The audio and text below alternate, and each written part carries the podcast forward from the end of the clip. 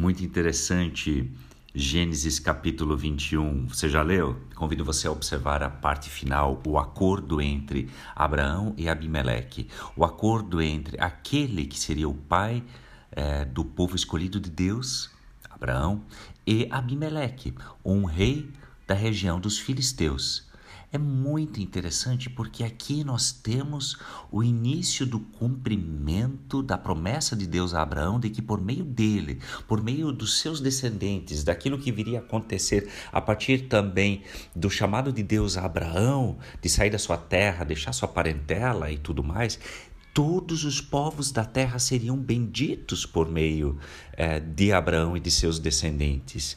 E o relato que nós temos aqui, na parte final de Gênesis 21, é que Abimeleque, rei dos filisteus, que é hospitaleiro e permite a Abraão, que ainda não tem o cumprimento de uma terra para ele e seus descendentes, viver no seu território, ele percebe que Deus, de uma forma muito clara, está por detrás de Abraão, que Deus faz com que Abraão e os seus sejam bem-sucedidos, que Deus defende Abraão e este clã. E por isso Abimeleque e o comandante do seu exército vão até Abraão e propõem um acordo, propõem é, um tratado de paz. Não é interessante? Porque Abraão ainda aproveita para colocar o que faria parte desse pacto. Ele requer o poço, o qual os funcionários do próprio Abimeleque tiraram de Abraão à força. E ele precisa dessa fonte de água para si, para os seus rebanhos, enfim, para a sua subsistência.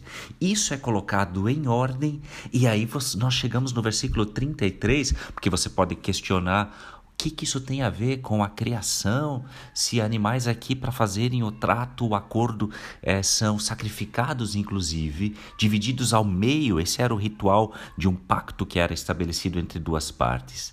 Pois bem, nós temos que olhar esse texto com os olhos da antiguidade, não com os olhos da atualidade. Um contrato, como não tinha cartório, se realizava dessa forma. Mas, por outro lado, a forma de se adorar a Deus, de invocar o seu nome, que é algo que começa a surgir no livro de Gênesis, que nós temos aqui no versículo 33, é também com sinais da criação de Deus. Olha que interessante, eu leio para nós esse versículo 33. Plantou Abraão tamargueiras em Berseba e invocou ali o nome do Senhor, o Deus eterno.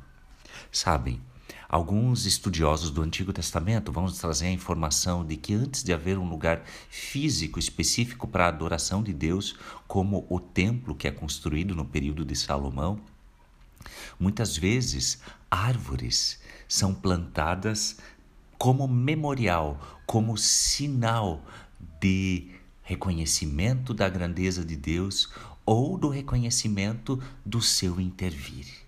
Aqui Abraão planta tamargueiras como sinal do seu reconhecimento de que Deus está por detrás, do fato dele ser bem-sucedido, ser guardado, protegido e do rei do povo dos filisteus o reconhecer e vir fazer um tratado de paz.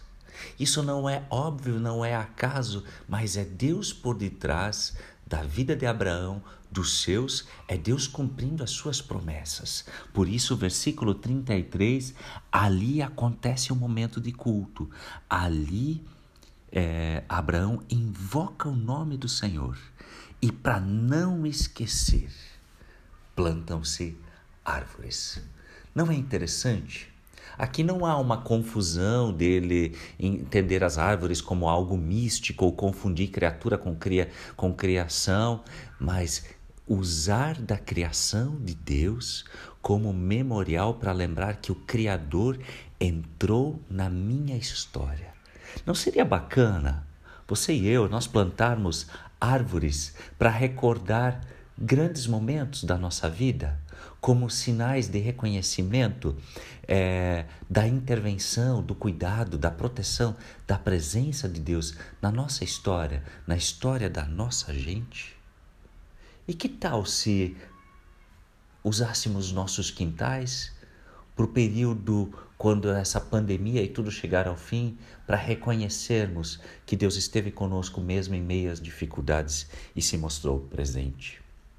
Criação usada para lembrar da bondade e da intervenção cuidadosa do Criador. Este é o costume de Abraão. Ele não é uma regra para nós cristãos, mas faz muito sentido se o aplicarmos nas nossas vidas. Deus lhe abençoe.